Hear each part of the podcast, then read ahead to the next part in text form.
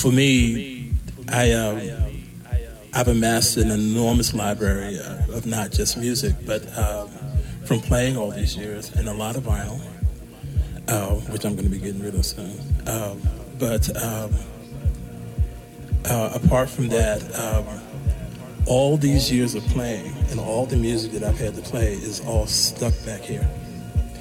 And uh, the sensibility uh, and the approach towards each particular song and the way I've played it over the years and stuff like that pretty much feeds into what I have to deal with now that's current. And I still apply the same thing.